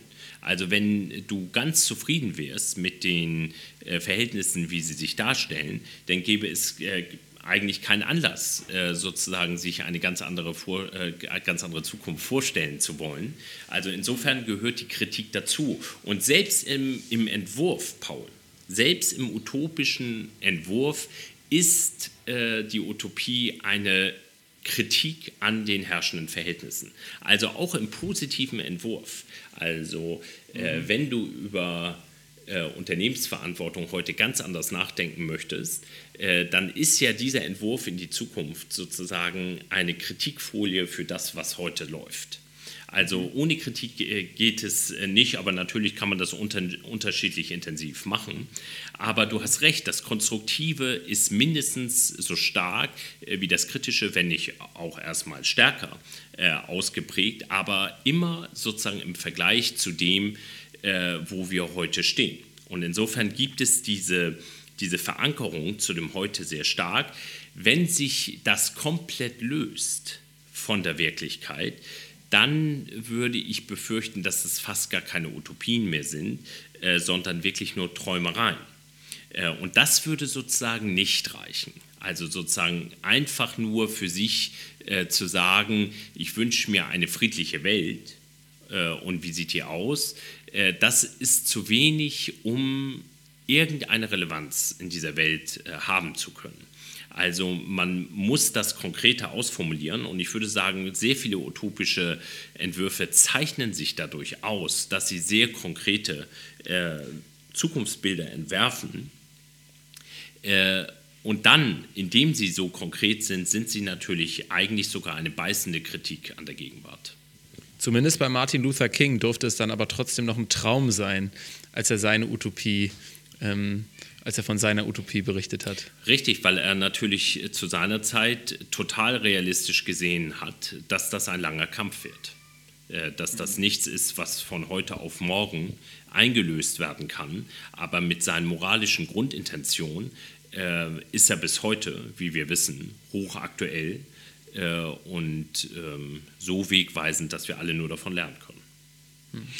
Ähm, ist eine Utopie äh, oder also letztendlich, was ich auch spannend finde, nochmal mit dir zu besprechen, Sven, ist, ähm, warum ausgerechnet an einer Universität äh, so eine Utopiekonferenz stattfindet, weil ist nicht utopisches Denken, eine Utopie eigentlich auch so ein bisschen das Gegenteil von Wissenschaft, die ja durch und durch faktenbasiert und faktengetrieben ist? Ähm, oder siehst du diesen Widerspruch gar nicht, sondern sagst, äh, die, die, die, Grund oder die Basis für Wissenschaft, für Fortschritt ist letztendlich auch utopisches Denken? Also das ist eine äh, hochinteressante Frage. Äh, in klassischer äh, Weise würde man natürlich äh, die Utopie und die Wissenschaft voneinander trennen. Äh, da hast du absolut recht. Das sind sozusagen zwei unterschiedliche Sphären. Äh, zunächst einmal, die Leuphana hat sich ja aber vor langer Zeit aufgemacht, eigentlich Kritik und Zukunftsdenken miteinander zu verbinden. Das ist eigentlich, würde ich sagen, die Mission, die sich die Universität hier gestellt hat äh, und in der sie unterwegs ist. Sie fing ja mal an mit diesem Slogan, sozusagen eine Universität für das 21. Jahrhundert zu sein. Und das war ja tatsächlich die Überlegung und ist es ja auch bis heute, äh, sozusagen sich wirklich den Herausforderungen, den gesellschaftlichen Herausforderungen zu widmen. Und, und das scheint mir die Aufgabe der Wissenschaft zu sein, Möglichkeitsräume auszuloten. Also ich selbst wäre sehr kritisch, wenn Universitätsprofessoren und Professoren äh, sich dazu aufspielen würden, gewissermaßen äh, die, die besseren Entscheiderinnen und Entscheider zu sein. Also diejenigen, die am besten äh, sagen könnten, wo es langgehen soll. Aber wo uns die Wissenschaft helfen kann bei, ist tatsächlich unseren demokratischen Diskurs zu bereichern, indem sie Möglichkeiten öffnen, die wir vielleicht nicht von vornherein gesehen haben. Also wirklich neue Perspektiven einzuführen, neue Wege zu beschreiben, die denkbar wären. Und da seht ihr wieder sofort, äh, dass das ähm, sehr gut zur Demokratie selbst passt, nämlich in Alternativen zu denken äh, und natürlich auch äh, zur Idee der Utopie. Also indem sozusagen unsere Möglichkeitsräume erweitert werden. Und äh, das scheint mir in der Tat äh, eine Agenda zu sein, die für fortschrittliche Universitäten sehr interessant sein kann. Äh, das muss nicht jede Universität machen. Lüneburg hat sich das vorgenommen und auch nicht jede Forscherin und Forscher in Lüneburg würde das so unterschreiben. Aber es gibt eine ganze Menge, äh, die mit so einem Verständnis eine Menge anfangen können und das finde ich auch sehr begrüßenswert. Es ist aber zugleich auch okay, dass es natürlich Historikerinnen gibt, die vielleicht sagen, äh, ich interessiere mich vor allem für das alte Rom. Äh, auch das ist natürlich legitim. ähm, wenn man jetzt ganz konkret Lust bekommen hat äh, auf diese Konferenz, also wir also haben wir jetzt letztendlich auch so ein bisschen, wir werden, äh, die Konferenz findet im August statt äh, dieses Jahr, wenn alles gut geht. Die Utopie-Konferenz. Die Utopie-Konferenz, ja. genau. Wir werden hier auch im Podcast zusammen mit euch immer mal wieder jetzt in den nächsten Monaten äh, spannende Gäste einladen. Ähm, vielleicht äh, sogar Maya Göpel, mal gucken, vielleicht auch andere prominente Gäste, das werden wir dann sehen, das werden wir alles mal schauen. Aber auf jeden Fall kann man sich da auf viele spannende Podcast-Folgen vielleicht auch freuen und man kann ähm, sich vielleicht auch jetzt schon auf die Utopie-Konferenz freuen und ähm, für alle Leute, die das tun, für alle Leute, die partizipieren wollen, Sven, wie kann man mitmachen? Wie kann man vielleicht auch sogar nach Lüneburg kommen und äh, daran teilnehmen? Wie sieht das Ganze aus? Ja, also man kann, äh, das Erste, was man jetzt sofort machen kann, ist tatsächlich auf die Seite der Utopie-Konferenz zu gehen und sich äh, die Folgen des Utopie-Studios mit Maya Göpel äh, und Richard David Precht äh, anzuschauen. Am besten mit Freundinnen und Freunden, äh, mit der Familie, mit Mitstreiterinnen und Mitstreitern. Und dann haben wir, äh, sind wir einfach dabei, sozusagen eine Community für diese Utopie-Konferenz aufzubauen, die schon jetzt beginnt, äh, über ja, utopische Entwürfe nachzudenken. Und da können wir uns eben ganz Konkretes vorstellen, nämlich dass einzelne Projekte, utopische Projekte auch weiterentwickelt werden bis hin zu politischen Ideen oder auch zu großen philosophischen Fragen. Alles äh, wird Platz haben äh, und da gibt es auf Reflektor äh, sozusagen ein Netzwerk, das wir gerade aufbauen. Äh, und da sind jetzt ab heute praktisch alle eingeladen, Mitglied zu werden und mit uns äh, ins Gespräch zu kommen, Initiativen äh, zu gründen und äh, auf die Utopie-Konferenz im Sommer hinzuarbeiten. Ja, beides verlinken wir euch auf jeden Fall in den Show Notes, sowohl die Konferenz als auch den Link äh, zum Reflektor-Netzwerk. Und äh, dann kann man sich daran be beteiligen. Und äh, ja, wir würden uns auf jeden Fall freuen, wenn viele Leute, die das jetzt hören, äh, da zumindest mal vorbeischauen und vielleicht sogar im August nach Lüneburg kommen. Soweit kann man das genau, schon mal sagen. Müssen, ne? ja. genau, wir müssen natürlich sehen, was im August machbar sein wird. Äh, wenn äh, vielleicht nicht die ganz große Konferenz realisierbar sein wird, da würden wir eigentlich gerne 1000 Menschen einladen. Da muss ich zugeben, das sieht natürlich von heute aus gesehen äh, sozusagen sehr fern aus, dann werden wir vielleicht zunächst einmal ein kleineres Format machen und dann notwendigerweise auf 2022 äh, blicken müssen. Aber das würde uns wiederum, Paul und Lasse, die Chance geben, die Zusammenarbeit mit euch noch weiter auszudehnen. Und das wäre ja eine sehr gute Nachricht. Ja, ich war auch noch nie da. Ja, das ist toll. Also ich könnte mir auch vorstellen, Paul und Lasse, wir sollten dann zur Utopie-Konferenz selbst natürlich auch ein Format äh, zu Geilen Montag dort vor Ort machen. Ne? Das würde sich anbieten, ja. Ich würde auch gerne mal vorbeikommen. Ich habe das jetzt mal so interpretiert, dass es toll ist, dass ich noch nicht da war, dass du meinst, ja, dass es toll ist, da eine Chance gibt, dass ich mal da bin und nicht, dass Absolut. es super ist, dass ich bis jetzt, dass ich bis jetzt ferngehalten wurde Absolut. von der Uni.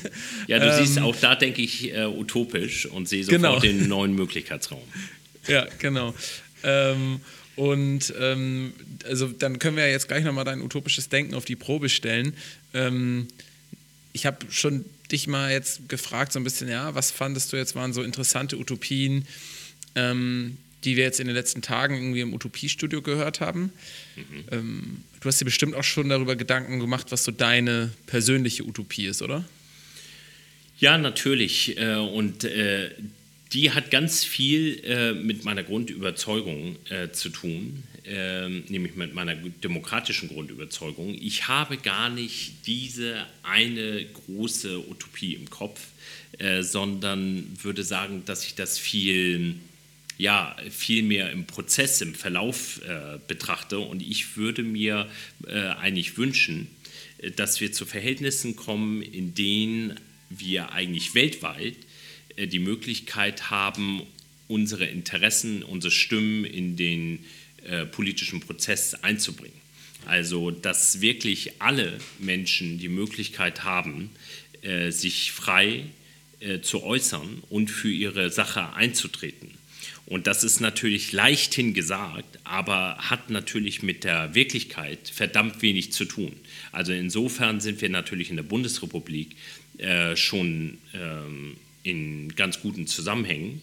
Aber wenn wir es weltweit anschauen und nur mal die große Armutsproblematik sehen, das Hungerproblem sehen, äh, dass wirklich jeden Tag äh, Menschen äh, zu Tausenden an Hunger sterben müssen, äh, daran sehen wir, dass wir ganz, ganz weit äh, davon entfernt sind, äh, auch nur annähernd in gerechten Verhältnissen zu leben. Und das wäre etwas, wofür ich viel geben würde wenn wir uns diesen Verhältnissen annähern. Aber klar ist auch, dass das ein ständiger Annäherungsprozess sein wird. Also zur Gerechtigkeit gehört, dass wir sie nie ganz erreichen können. Also es ist ein Kampf, der nie zu Ende geht.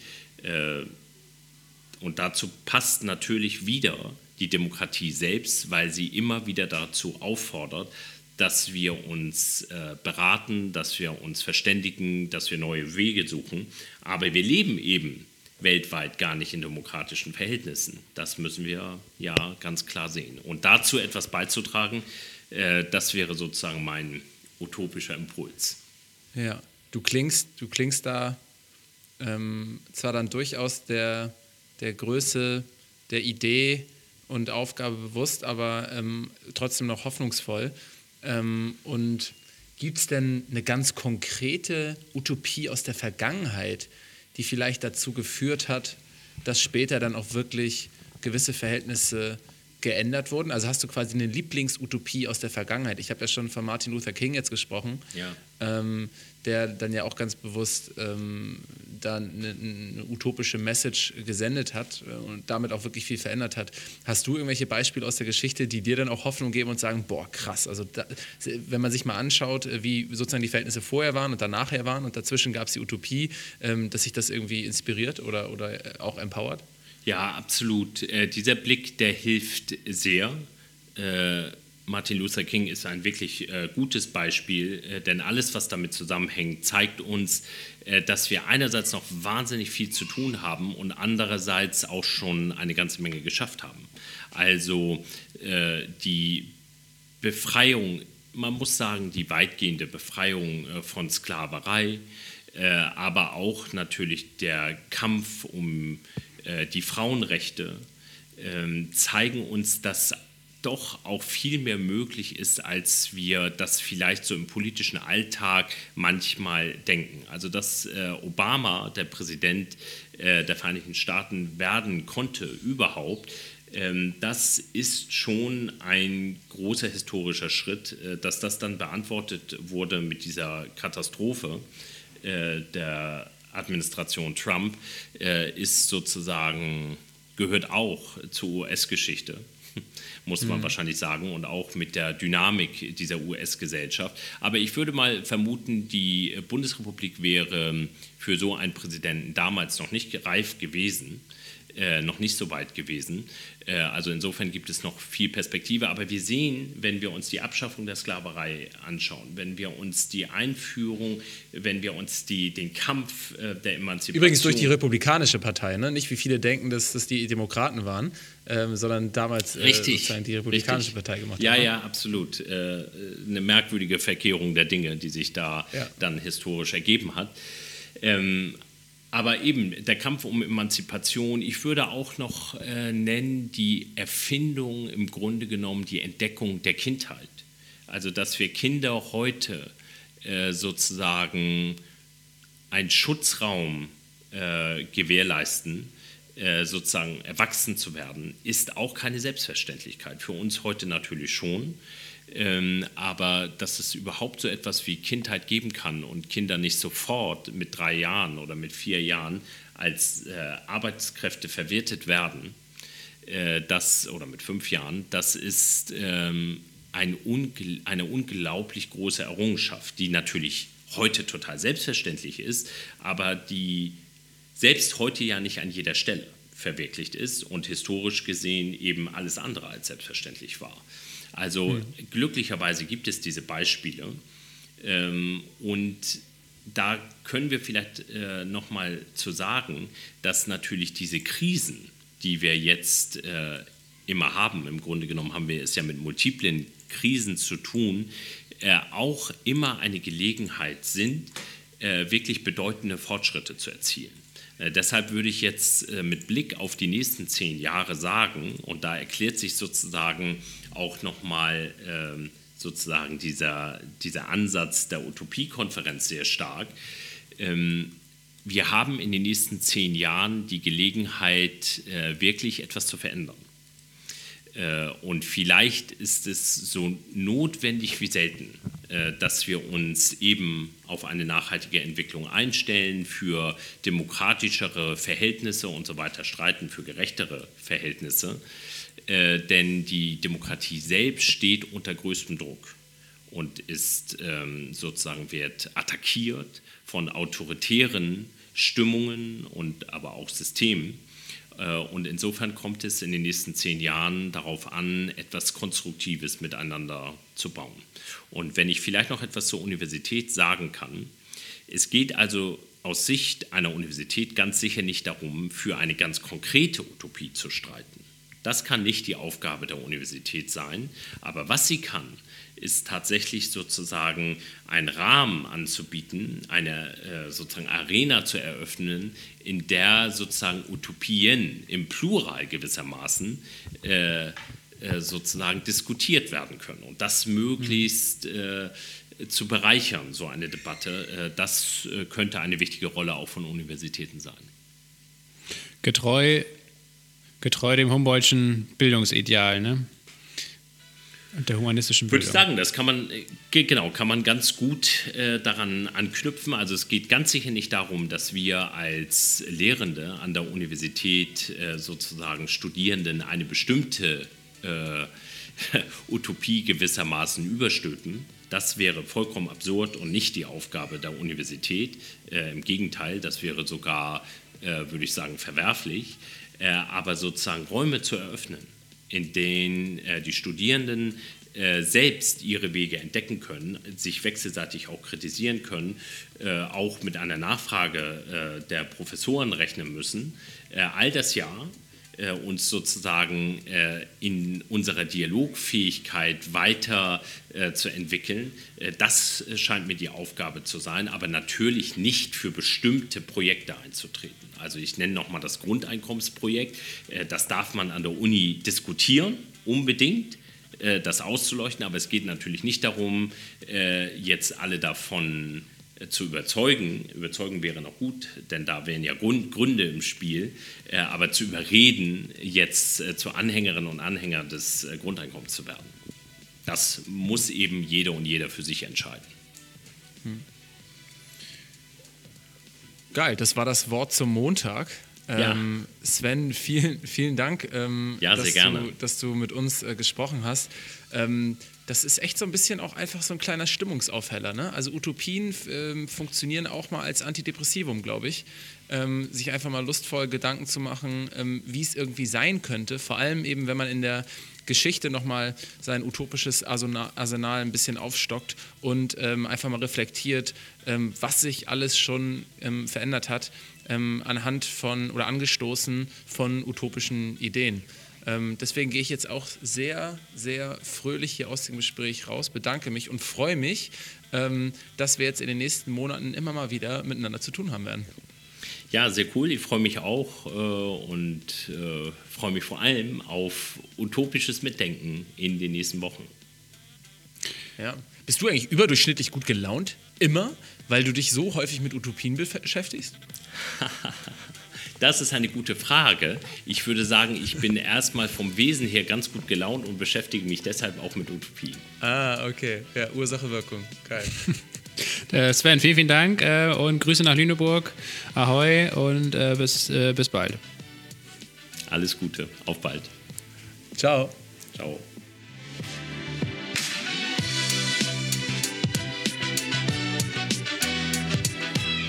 Ja, Lasse. Sven, richtig sympathischer Typ. Und ich glaube wirklich, dass es vielleicht ein bisschen daran liegt, dass er sich tagtäglich mit Utopien beschäftigt. Also der ist gut drauf und wenn man das jeden Tag macht, so ein bisschen nachdenken, was könnte noch sein, was ist für uns alle noch drin, wie könnten die Dinge besser werden. Ich glaube schon, dass einen das einfach positiv primet für den Alltag. Ja, aber ich glaube äh, tatsächlich, ähm, dass es so ist, wie Sven gesagt hat, dass er generell eigentlich ein sehr frohes Gemüt ist und sich dementsprechend hinzu, ja. dann auch den, den dazu passenden Job ausgesucht hat. Weil, ähm, ja, also ich habe Sven vor ich glaube, elf Jahren inzwischen kennengelernt, äh, da an der Uni. Habe ja auch drei Jahre für ihn gearbeitet, also habe diese Konferenzwoche mitorganisiert äh, und auch äh, in diesem Wissenschaftsträgungsverantwortung Modul, das geht ja ein ganzes Semester lang äh, für alle Erstsemester-Studierenden. Ähm, da geht es dann, wie gesagt, darum, dass man sich ein ganzes Semester lang mit vielen verschiedenen Themen der Nachhaltigkeit beschäftigt und da gibt es auch Tutorien und ich war erst Tutor und dann habe ich dieses ganze Modul da irgendwie koordiniert und die Konferenz organisiert und die Zusammenarbeit mit Sven war wirklich immer äh, erste Klasse, muss man sagen, ähm, weil er, ja, so wie er jetzt hier im Podcast rübergekommen ist, ist er halt auch als Chef und das war immer sehr entspannt. Ich konnte damals schon komplett arbeiten, wo und wann und wie ich wollte. Und äh, das, was er so selbst so vorlebt, das gilt dann eben auch für alle Leute, die da mit im Team sind. Und ja, von daher erinnere, ich mich gerne an die Zeit zurück und bin ja auch immer regelmäßig dann in Lüneburg. Er hat ja auch, seitdem ich da nicht mehr da bin, seit 2014, bin ich immer regelmäßig dann trotzdem zu irgendwelchen Veranstaltungen eingeladen und verfolge das immer so mit. Und ich freue mich ehrlich gesagt auch, wenn die Utopie-Konferenz stattfinden sollte im August, wenn das durch Corona möglich wird, dann ähm, oder trotz Corona möglich ist, dann sollten wir uns da vielleicht mal einen kleinen Ausflug gönnen. Ja, auf jeden Fall. Ich habe ja auch das, euren, euren Prachtbau da ähm, von Daniel Liebeskind noch nicht gesehen. Was hat er gekostet? 30 Millionen oder so, den ihr euch da habt hinsetzen lassen ja, bei der Leuphana Uni. Bisschen mehr, ähm, 100 Millionen. Finde ich, find ich aber gut. Oh, scheiße, okay, 100 Millionen. Das ist ja quasi ein Siebtel Elbphilharmonie. Ja, genau. Das, das ist ja das, was die Elbphilharmonie eigentlich mal kosten sollte. Ja, genau. Also es war auf jeden Fall auch natürlich ein großes Politikum, eine ewige Diskussion. Äh, ich habe ja noch den Parkplatz mitbekommen, als äh, wo das Ding jetzt steht. Früher war es ein kleiner Parkplatz, da habe ich auch einmal sogar ein äh, Musikfestival drauf organisiert, das Lunatic Festival. Und dann war es eine ewige Baustelle mit viel Streitereien. Und äh, genau, es wurde wie, wie bei allen großen Baustellen, das immer so ist, wurde es natürlich teurer. Jeder hat sich darüber beschwert, aber, und so ist es ja auch mit der Elbphilharmonie, und so wird es wahrscheinlich auch mit dem neuen Stuttgarter Bahnhof sein, der irgendwann mal fertig ist. Ähm, wenn es dann erstmal steht, dann wollen natürlich alle hingehen und finden das alles super toll und äh, erstklassig. Und so ist es auch mit dem Audimax. Ich bin mir beim Flughafen nicht so sicher hier in Berlin, ob das da auch so ist, aber das ist eine andere Geschichte. da wurde auch schon zu viel ja, drüber gesprochen. Ähm, ja, wir haben ja gar keinen Bezug dazu genommen, überhaupt zur zur Hassliebe der Leuphana Universität und der Zeppelin-Uni. Ähm, wir haben ja hier als Stammgast immer den lieben Stefan Jansen, ähm, der die Zeppelin-Uni ähm, gegründet hat. Und ähm, der Sascha Spoon, ähm, der Präsident der Leuphana, ich glaube, ähm, ja, da, da, da ähm, hat man jeweils von der einen oder anderen Uni auch mal ein paar Sachen abgeguckt, glaube ich, und hat sich orientiert. Ich glaube, die Unis sind ja auch eigentlich so vom Mindset gar nicht so weit auseinander. Ähm, ich glaube, ich meine mich daran zu erinnern, dass es da auch schon mal so heiße, heiße Debatten auf irgendwelchen, auf den Bühnen der deutschen Akademikerlandschaft gab. Ja, das ist so wie bei, das ist so wie Schalke gegen Dortmund, ne? so ein richtiges Revierderby. Ähm, äh, man will sich da auf jeden Fall nichts äh, schenken, aber ist dann trotzdem irgendwie aufeinander angewiesen, wahrscheinlich ein Stück weit. Ja, aber ja, das stimmt. Äh, du warst ja in, in Friedrichshafen, ich in Lüneburg. Das Studienmodell ist, glaube ich, ziemlich vergleichbar. Also auch das, dieses Studium Generale, dass erstmal alle miteinander zusammen studieren, fächerübergreifend und dann eben auch das, äh, den Themenschwerpunkt Nachhaltigkeit da so drin integriert haben. Also ich glaube, da gibt es viele Parallelen. Und du kannst ja selbst äh, von dir aus äh, sicherlich auch sagen, dass du eigentlich damit sehr zufrieden warst. Und ich kann es für Lüneburg auch sagen. Ja, total, das ist ja. auf jeden Fall im Vergleich zu vielen anderen deutschen Universitäten, glaube ich, echt ein sehr, sehr gutes Modell. Sehr gut, zwei sehr gute Universitäten. Und ähm, ja, hat, haben beide ihre Berechtigung, würde ich ja. sagen. Ich freue mich auch immer, wenn wir Bewerbungen bekommen hier bei Good Jobs von Leuten, die an der Leuphana Uni waren. Da merkt man auch, dass es einfach überdurchschnittlich viel ist dafür, dass die Leuphana Uni ja jetzt nicht mal irgendwie ein 20. oder ein 30. der, der Studienplätze in Deutschland ausmacht, aber gefühlt so jeder, jede 20. Bewerbung bei uns ähm, vielleicht mal von der Leuphana kommt. Also das ist schon ganz interessant. Ähm, ja, was haben wir noch? Ähm, du hast, glaube ich, noch in unser Sheet hier bei, beim Thema Outro ein paar Sachen aufgeschrieben, oder? Ja, ähm, genau. Wir haben ja darüber gesprochen, wie äh, Utopien eigentlich entstehen und vor allen Dingen, wie wichtig sie vielleicht auch sind für gesellschaftlichen Fortschritt oder gesellschaftlichen Wandel. Und ich, ich, würde sogar so weit gehen, dass letztendlich jede gesellschaftliche Errungenschaft, sei es nun eben ähm, Gleichberechtigung zwischen Frau und Mann oder auch zwischen verschiedenen Ethnien oder so oder ähm, Kinderrechte oder eben auch so ein Sozialstaat zum Beispiel, wie wir ihn in Europa ja in vielen Ländern haben, all das war letztendlich irgendwann mal eine Utopie, würde ich mal sagen, mhm. und hat sich dann Stück für Stück äh, so weiterentwickelt. Und äh, deswegen ist es eben auch wichtig, glaube ich, dass man sich auch heute wieder mit solchen großen Fragen beschäftigt und dass man möglichst auch versucht, äh, die Politik oder diese Tagespolitik dahingehend zu verändern, dass sie eben wieder in langfristiges Denken übergeht und dass wir einfach mal über den Tellerrand hinausblicken. Das ist, glaube ich, wichtiger als, äh, als, ja, als jemals zuvor. Früher war es sicherlich auch wichtig, jetzt ist es aber mindestens genauso wichtig wie früher. Und ähm, das fehlt mir so ein bisschen. Und gleichzeitig, wenn man sich anguckt, keine Ahnung, ne, nach Obama kam Trump, haben wir jetzt ja auch eben mit Sven gesprochen. Und ähm, das fand ich ganz interessant, dass äh, als Trump Obama abgelöst hat, hat Obama ja gesagt, ja, es ist jetzt scheiße, dass Trump hier mein Erbe antritt und mehr oder weniger, ja, natürlich auch viele Dinge, die ich angestoßen habe, zurückdreht. Aber man darf eben nicht vergessen, dass Geschichte nie linear verläuft, sondern äh, es geht immer ein paar Schritte vorwärts und auch dann wieder einen Schritt zurück.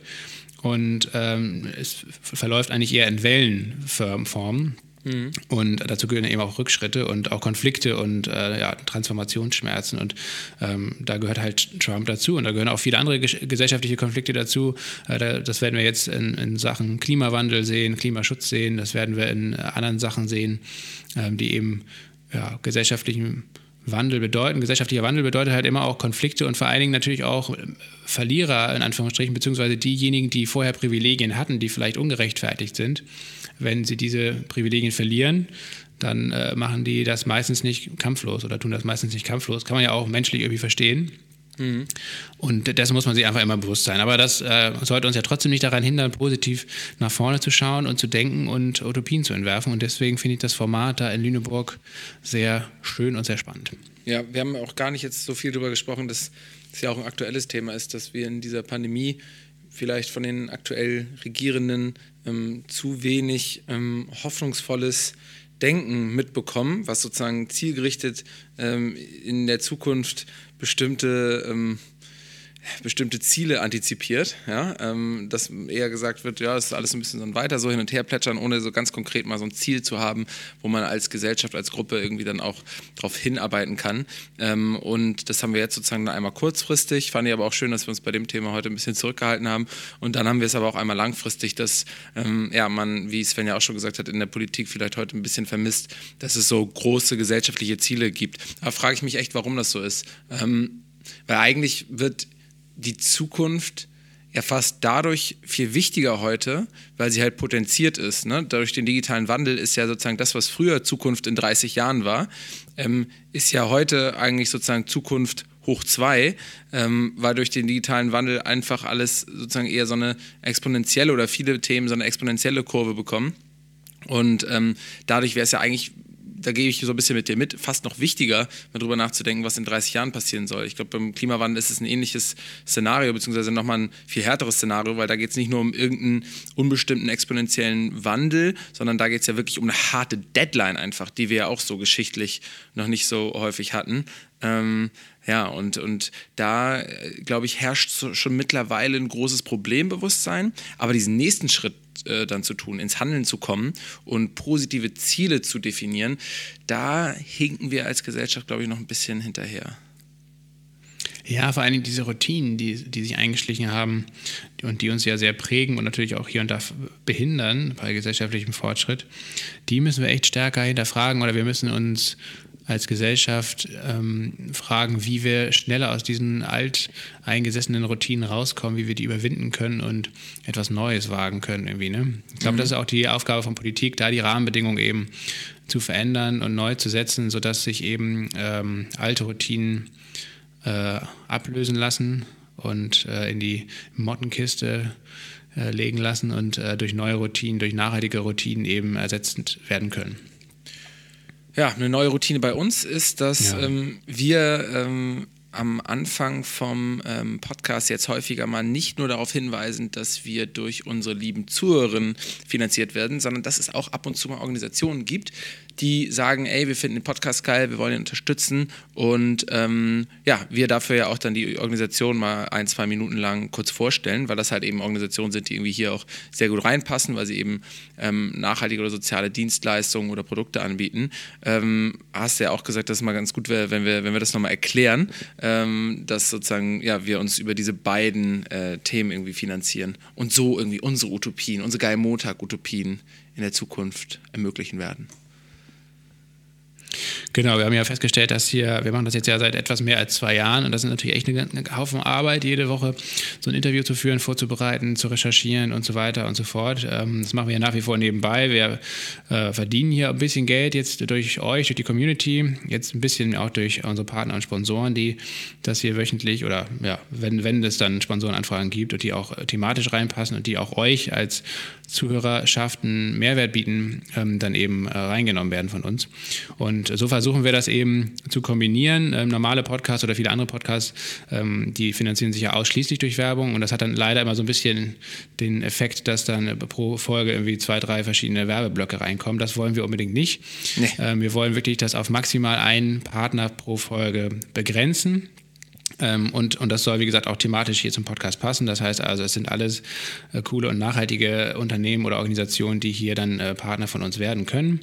Äh, auch oft ja aus dem Good Jobs Netzwerk oder eben auch äh, aus anderen Bereichen, die wir hier irgendwie oder wo wir Kontakte haben.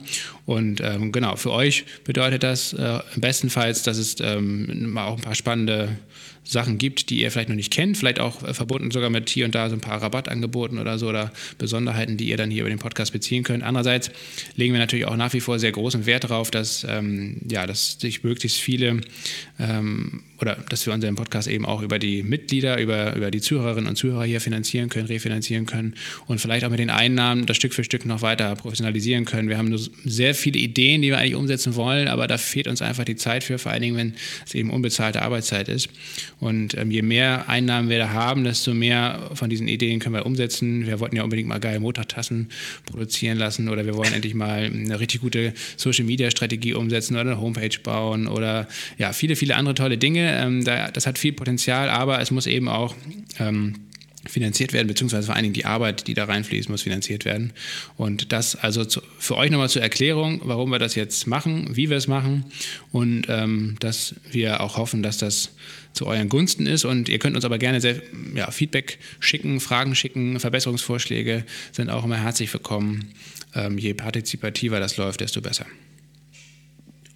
Ja, und damit ist von meiner Seite zumindest alles gesagt, Paul. Glaube ich auch. Das ist unsere Utopie jetzt hier für den Podcast und wie wir da hinkommen. Vielen Dank, dass ihr zugehört habt und bis zum nächsten Mal, wenn es heißt, das Wort zum Montag und geil Montag. Tschüss. Genau. Bis dann. Ciao, ciao.